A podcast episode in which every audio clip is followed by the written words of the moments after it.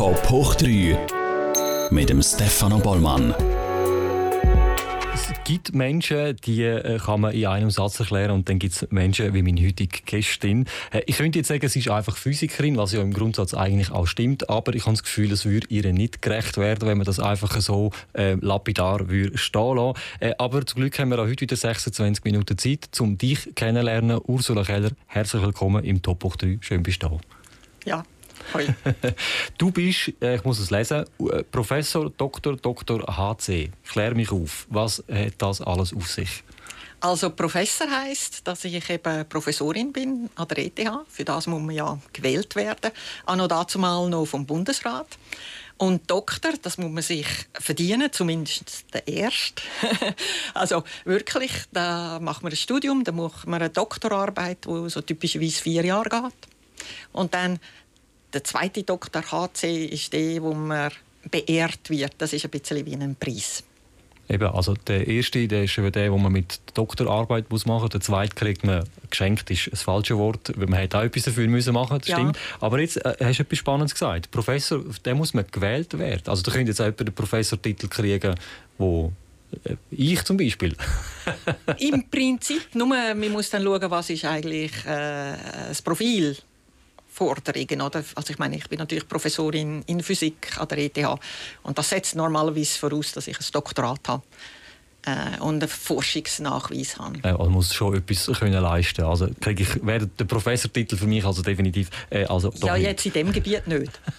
In der Physik ganz bestimmt nicht. Genau, das ist dein Gebiet. Du hast vor drei Jahren den Europäischen Erfinderpreis für dein Lebenswerk ähm, äh, gekriegt, weil du etwas erfunden hast. Und es geht um Laser. Um, viel mehr kann ich jetzt da auch nicht sagen. Das müsstest du uns erklären. Ja. Also es geht darum, das ist eigentlich eine Erfindung, die ich gemacht habe, kurz nach meinem Doktorat. Dort konnte ich ein eigenes Forschungslabor aufbauen und in dieser Zeit, das war in den USA, bei Bell Labs, habe ich die Erfindung gemacht. Und die hat eben ein Problem gelöst. Also es war ähm, auf eine ganz neue Art, gewesen, wie man kurze Puls kann produzieren von einem so einem industriellen Laser. Und das hat jetzt ein ganzes Industriegebiet ermöglicht. Und wa- Was kann man machen mit dem Laser? Die kurzgepulsten Laser die sind wichtig für die ganze Materialbearbeitung, für die Messtechnik, für Medizin, für, auch für Augenoperationen. Und in der ganzen Materialbearbeitung kann man eben Materialien schneiden, die man sonst nicht so gut schneiden kann, äh, wenn man einen kurzen Puls hat. Und man kann präziser schneiden und so weiter.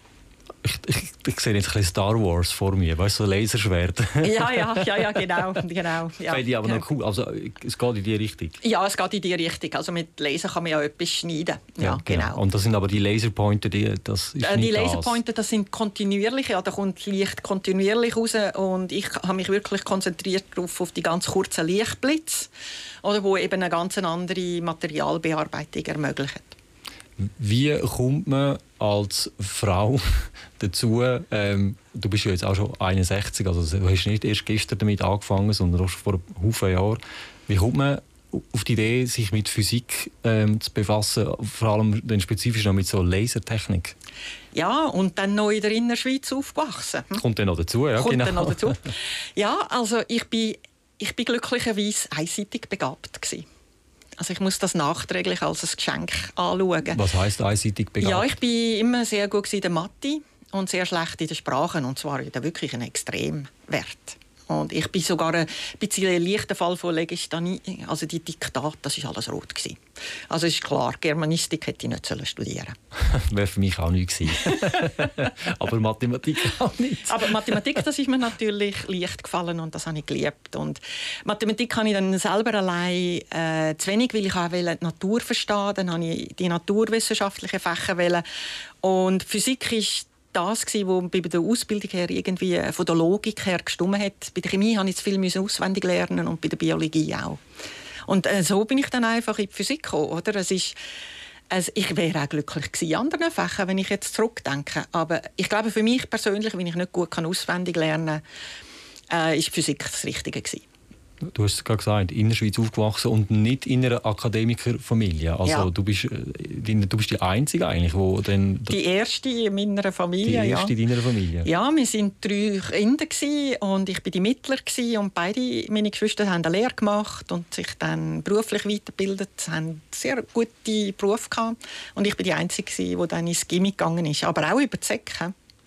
Hat es irgendwo so ein, es muss einen Schlüsselmoment geben haben, wo du gesagt hast, das ist, fasziniert mich? Der Schlüsselmoment für mich in meinem Leben ist die Berufsberatung im Kanton Zug. Weil das Ziel unserer Familie war, eine Lehre zu finden. Ich war in der SEC, ich bin äh, in die Berufsberatung gegangen, um herauszufinden, welche Lehre. Und und die hätten so einen Intelligenztest gemacht, und zwar so etwas, wo sehr mathematisch, äh, räumliche äh, und geometrische, und das ist genau das, wo ich wirklich gut bin. Und dann bin ich auch entsprechend irgendwie gut rausgekommen aus dem und und sie hat mir dann empfohlen, weiter ins Gimmi zu gehen. Und sie hat dann mit meinen Eltern geredet, mit den Lehrern. Und so habe ich dann den Schritt gemacht. Und ich bin ihr unendlich dankbar. Ich weiß nicht mehr, wo sie die Person ist. Aber ich bin unendlich dankbar, dass es die, die äh, Beratung gegeben hat. Und jetzt bist du 61 und bist eigentlich an der Spitze von einer immer noch männerdominierten Branche, kann man eigentlich schon fast sagen. Ähm, so eine Karriere einzuschlagen, heute ist es vielleicht ein bisschen anders. Ich weiß es nicht, das musst du mir noch erklären. Aber vor 30, 40 Jahren einfach muss, kann das nicht sein, oder?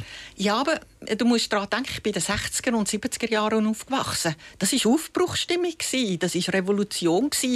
Und obwohl ich ja in der Schweiz auf, und ich meine, ich bin ja äh, in den 70er Jahren, also in den 60er Jahren bin ich ja äh, unter 10 gewesen.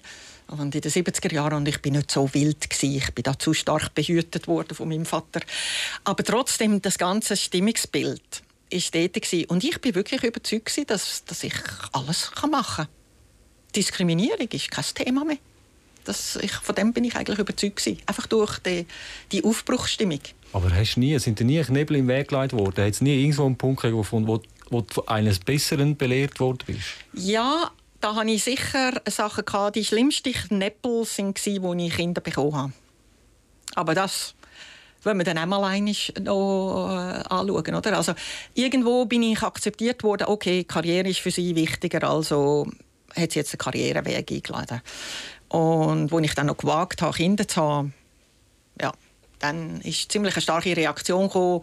Und dann hätte man eben auch nicht mehr können so tun, wie wenn ich nicht eine Frau wäre oder so tun. Äh, ja, das ist natürlich schon, ja, und das Schlimme an dem, dem was du jetzt gerade sagst, finde ich, dass sich das heute sicher ein bisschen verbessert hat, aber es ist immer noch ja, ein es ist immer noch ein Thema. Und ich finde es spannend, äh, du, ich habe irgendwo in einem äh, äh, Interview gelesen von dir. Deine Kinder sind ziemlich schnell äh, dann schon in die Krippe. Also du hast immer weiter geschafft, ja. was heute für viele selbstverständlich mag sein, was es aber immer noch nicht ist. Ja. Ähm, eben, und das heißt, und da, das sind deine Probleme weg, deine Hürden zum Nähen.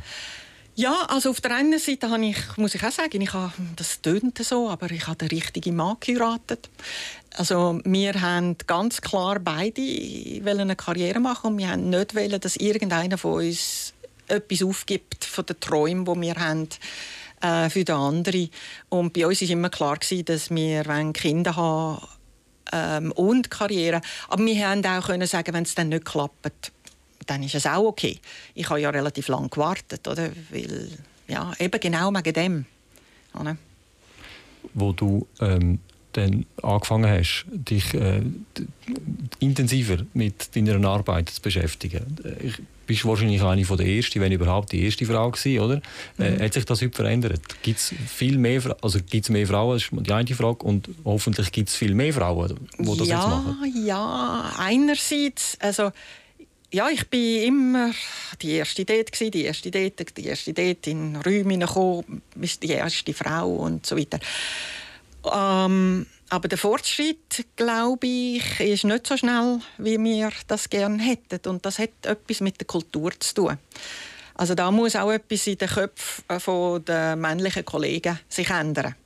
Und der Prozess, äh, an dem wollen wir noch ein bisschen arbeiten. Du schaffst ja an der ETH. Wir haben ja eigentlich unter uns gesagt, wir bleiben positiv und das bleiben wir auch. Ja. Und trotzdem, du hast im 2019 in einem Online-Magazin in der Republik äh, gesagt, äh, die ETH hat das Problem mit Führungs also Führungsmangel, Sexismus, äh, Korruption. Mhm. Bist du dann auch ein bisschen unter Beschuss geraten? Oh mein Gott, das Wort Korruption hat mich fast umgebracht. Aber hat sich die Situation seit dort verbessert? Hat das etwas gebracht oder ist es eher wieder schlimmer geworden? Ich meine, ich muss vielleicht ein bisschen ausholen. Ich meine, das ist ja, das ist vielleicht für die Öffentlichkeit relativ überraschend gekommen, weil ich habe mich ja vorher eigentlich nicht groß in den Medien negativ geäußert. Das war eigentlich das erste Mal, wo ich mich wirklich negativ geäußert habe in den Medien. Man muss eben schon sehen, dass ich, ähm, als ich an die ETH gekommen bin, ähm, als erste gewählte äh, Professorin in einer, also in einer vollen Professur, ähm, das ist eigentlich nur aufgrund von einem politischen Druck passiert, weil das ist nach der äh, Frauendemo 91, da war ein politischer Druck da gewesen, an die ETH, wo sind denn eigentlich die Frauen? Und ich bin ja direkt berufen worden. Und, ähm, und ich bin eigentlich nicht willkommen gewesen. Das war nur um das Image aufzubessern, kann man so sagen? Ja, ich bin einfach, ich meine, der Präsident, dann und dazu mal Präsident Nüsch, also der muss ich ein Kränzchen wählen, weil der, äh, also der hat wirklich etwas gemacht und hat uns, das war auch ganz stolz, gewesen, dass er noch eine gebärfähige Professorin eingeladen hat, hat uns erzählt über Kinderkrippen und alles, was sie jetzt machen. Aber am Schluss oder, bin ich dann einfach in dieses Department hineingesetzt worden und dann müssen irgendwie überleben. Und willkommen bin ich noch gewesen, das ist klar. Und, aber in dieser Zeit, ich habe dann, da ich ja zu Amerika mein eigenes Labor hatte, meine eigene Forschung schon dürfen machen in Amerika, habe ich eigentlich genau gewusst, was ich mache. Ich war eigentlich stark genug um in dieser Umgebung können erfolgreich arbeiten. Und so habe ich mich eigentlich dann konzentriert. Ich habe immer gedacht, ja, wenn ich denen zeige, dass ich gut genug bin, dann werde ich dann schon akzeptiert. Ja, das ist dann nicht so gegangen. Du, du, hast eben gesagt, also, sie haben dir auf Amerika angerufen und gefragt, Ursi, look, jetzt ist es so, jetzt könntest du zu uns kommen, DTH als Professorin. Ja. Und du hast ja dann auch zugesagt, ja. das weiss man ja jetzt mittlerweile auch. Und etwas Spannendes, was du mir äh, in einem Vorgespräch gesagt hast, in Sachen Gleichstellung, ähm, sind die Amerikaner uns 20 Jahre voraus. Ja, wir haben manchmal Diskussionen, ob es ein oder zwei oder drei Generationen sind. Also, es ist ich würde sagen, wenn ich nicht auf Amerika gegangen wäre, ähm, wäre ich nicht, wo ich heute wäre. Also mir hat man dort eigentlich das Vertrauen gegeben, dass ich das kann. Und wenn ich an mir selber zweifelt habe, hat es nicht geheißen, ja, ich habe ja gewusst, dass es nicht könnte. Dann hat es geheißen, hey, wir haben dich ausgewählt. Wir machen keinen Fehler. du kannst das. Und, und, und ich meine, das Vertrauen, das braucht man eben auch, wenn man in der Krise ist. Oder? Und dann kommt man auch Hilfe über. Ich habe dann auch Hilfe bekommen. Ich habe auch gelernt, dann zur richtigen Zeit für Hilfe zu fragen. Manchmal habe ich für Hilfe gefragt und dann haben sie mir gesagt, ja, niemand hat gesagt, es ist einfach. Ja, ja. Ein bisschen härter versuchen. Das Leben oder? ist kein Ponyhof, gell? Ja. ähm, aber hättest du die Chance, die der TTH gegeben hat, hier in der Schweiz, hättest du das Amerika nicht auch ermöglicht? Oder wäre es länger gegangen? Also oder? dann am Schluss, das Angebot, das ich bekommen habe hier an der ETH als Professorin, muss ich sagen, dass ich habe auch hart verhandelt. Weil äh, es war mir gleich, gewesen, ob ich dann zurückkomme oder nicht. Ich, äh, und das Angebot dann im Vergleich zu anderen Angeboten ist wirklich super gut gewesen. Nachträglich habe ich herausgefunden, dass meine Kollegen natürlich viel mehr hatten. Aber für mich ist das zu dieser Zeit hat's gestummen und das hat mir ermöglicht, dann wirklich Vollgas zu geben. 1993, ja. die erste Professorin an der ETH Zürich. Was macht das mit einem als Frau? Da, plötzlich wird man ja auch zu einem Vorbild, oder? Ja, aber das bin ich mir eigentlich gar nicht bewusst gewesen, weil ich bin so fokussiert war, jetzt die Gruppen aufzubauen. Das ist so viel Arbeit, oder? Und mein Mann ist ja auch noch mitgekommen und der ist Amerikaner und hat seine, in diesem Prozess seine eigene Firma aufgebaut. Also wir haben Haufen geschafft und mit dem sind wir beschäftigt gewesen, oder? Hat man dann aber noch Zeit, ähm, und muss anders fragen, Physik ist ja auch in der, an der ETH immer noch dein, Kernthema ja. Äh, hat man noch Zeit, wenn man sich um so viel anderes muss kümmern muss, um sich um das äh, mit dem zu beschäftigen, wo man eigentlich wo das Herz schlägt? Ja, ich meine, der Beruf ist natürlich ein Beruf und ein Hobby. das ist ganz klar. Also ich, ich nehme jetzt nicht noch zusätzlich Töpferkurs nebendran. Oder? Ähm, also von dem her gesehen bin ich auch bereit, mehr von meiner Zeit, auch wenn ich gehe spazieren, tue ich mir Sachen überlegen. Oder? Aber ich habe mir immer Zeit auch für anderes genommen. Und ähm, als Ausgleich habe ich dann eben viel auch Sport und so. Nein, ich habe mir immer auch Zeit für etwas anderes auch genommen. Ja. Aber eben, du, beschäftigst dich ja sehr intensiv auch mit der Frauengleichstellung innerhalb von der, von der ETH. Also du hast ja dort wie auch ein, ein mega Amt, wo du auch noch Ja, aber das ist oder? noch lustig, wie das gekommen ist, weil äh, zuerst habe ich mich ja einfach, ich, zuerst habe ich ja gar nicht realisiert, dass ich so isoliert bin. Als ich Kinder bekommen habe, ist plötzlich meine Beförderung unterbrochen worden. Und dann zum Glück hat sich ein Professor, äh, der, der mir angerufen hat, um mich zu holen, hat dann sich für mich bemüht. Das ist ein riesiger Krach geworden. Am Schluss sind alle verrückt auf mich, weil es einen riesigen Krach gegeben hat. Und äh, Kinderkrippenplatz, äh, ein Kampf. Und dann habe ich noch in zwei Jahren nochmal als Kind, oder? Und dann wieder Kinderkrippenproblem. Und dann hat dann der neue Präsident gefunden, also Ursi, jetzt haltest dich einfach ruhig. Und sonst verlierst du den Goodwill von mir oder den Goodwill von allen anderen. Also dort bin ich das erste Mal wirklich verschrocken muss ich sagen. Weil ich, ich bin eigentlich die, diejenige die eigentlich das Geld verdient hat für die Familie, weil mein Mann hat ja die äh, Firmen aufgebaut und da gibt es einmal Ups und Downs und so weiter und zwischendrin äh, hat er sich dann keinen Lohn gezahlt. Wir haben eigentlich abgemacht, wir leben aufgrund von deinem Einkommen, was ja gut ist, zum Glück. Äh, aber du bist verantwortlich, oder? Und plötzlich werde ich da bedroht, oder? Dass ich soll... Ja. Und dann zurück auf Amerika wäre ja auch eine Möglichkeit gewesen, oder? Jawohl, aber ich habe ja gerade das Ganze aufgebaut, gerade zwei kleine Kinder, das ist nicht gerade die beste Zeit, um wieder irgendetwas aufzubauen. Und dort ist etwas ganz ein anderes Schlüsselerlebnis gekommen. Das ist der MIT-Report 1999. Das ist im MIT sind ein paar Frauen haben sich organisiert und haben sich zusammengetan und haben den Präsidenten kontaktiert und haben gesagt, schaut, wir werden nicht gleichwertig behandelt. Und der Präsident hat gut reagiert. Oder? Das finde ich eben. Ich, äh, und die haben das untersucht und am Schluss einen Bericht gemacht. Und das ist 1999 gekommen, nachdem dass ich mein zweites Kind hatte. Weil, oder, mir ist dann immer vorgeworfen, du, du bist nicht, nicht genug, du bist das nicht und du bist das nicht und du bist das nicht. Und mit der Zeit hast du das Gefühl, es muss irgendwie an mir liegen. Oder? Und dann habe ich das erste Mal dort äh, in einem Report gelesen, hey, das geht anderen Frauen auch so. Weil ich habe ja nicht viele Frauen, wir haben ja nicht viele Frauen gehabt. Und wieder sind es die Amerikaner gewesen? Ja, natürlich. 1999 ja. haben die den Report gemacht. Ja. Und das ist meine Motivation gewesen, wo ich dann an der ETH äh, Direktorin geworden äh, bin von einem äh, vom Nationalfonds Schwer äh, Forschungsschwerpunkt. Das ist wirklich eine Powerstelle, oder?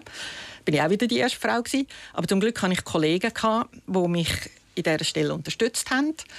Und äh, dort habe ich den Auftrag, den expliziten Auftrag bekommen vom Nationalfonds, etwas für die Frauenförderung zu tun. Ich habe auch Mittel bekommen.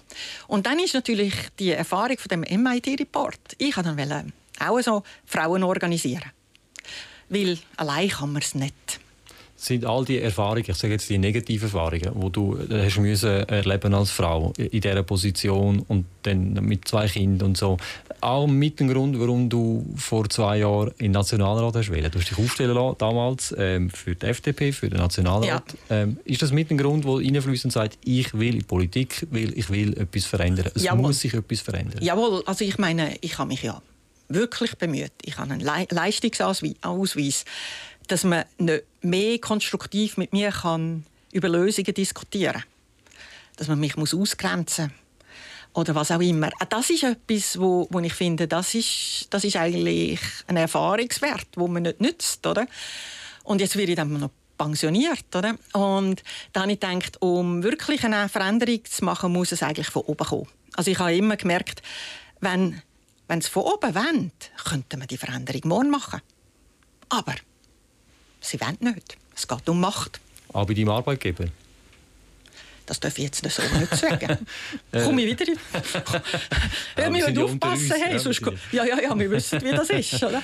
Nein, ich muss aufpassen. Es ist eigentlich tragisch, dass man sich über solche Sachen nicht sollte äußern darf, äußern, weil man Angst muss haben, man kriegt aufs Dach, oder? Ja, das ist sogar in der Schweiz so. Eben. Whistleblower in der ja. Schweiz haben wir nicht. Ja, haben wir nicht. Oder man weiß es nicht. Nein, ja. nein, wir haben es äh, nicht. Ja, aber, du, aber wir sind gleicher Meinung. Also in der Frauenrechtsbewegung und auch in der Gleichstellung haben wir noch einen langen, weiten Weg vor uns. Jawohl, und ja. die Veränderung muss von oben kommen. Und Frauen wollen lernen, mehr zusammen zu arbeiten.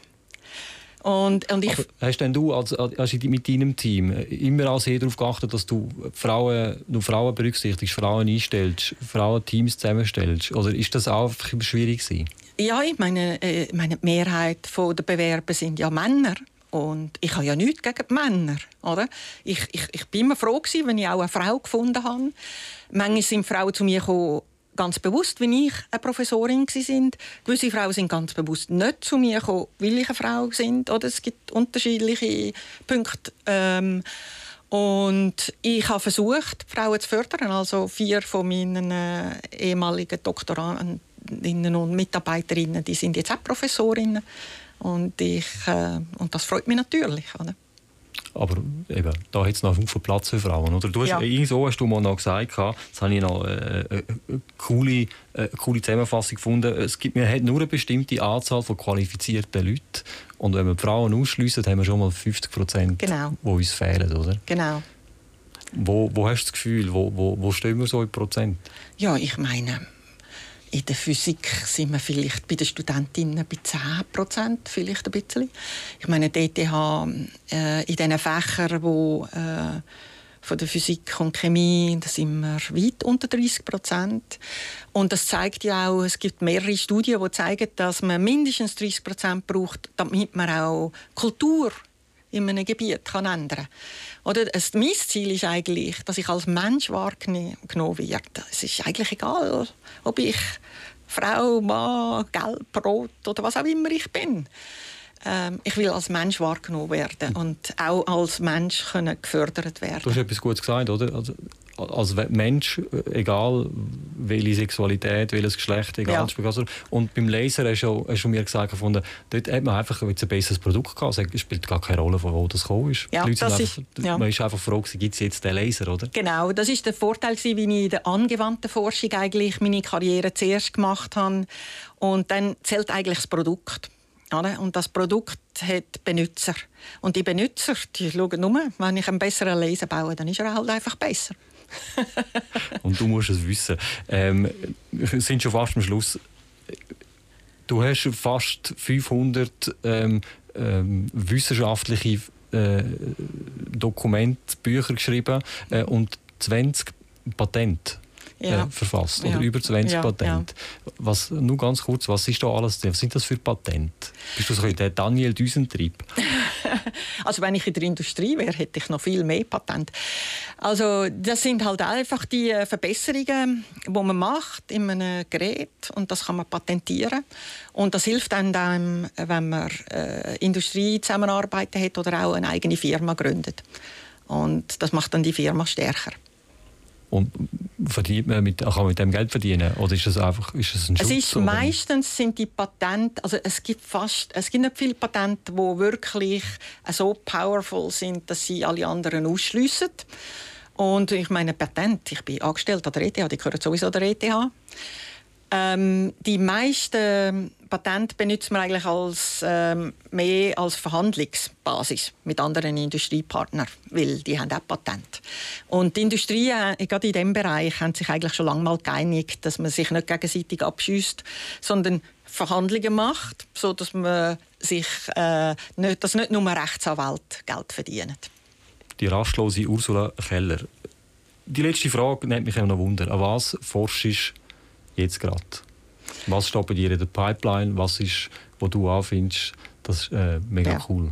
Ja, ich habe ich han beides, äh, Grundlagenforschung und auch angewandte Forschung.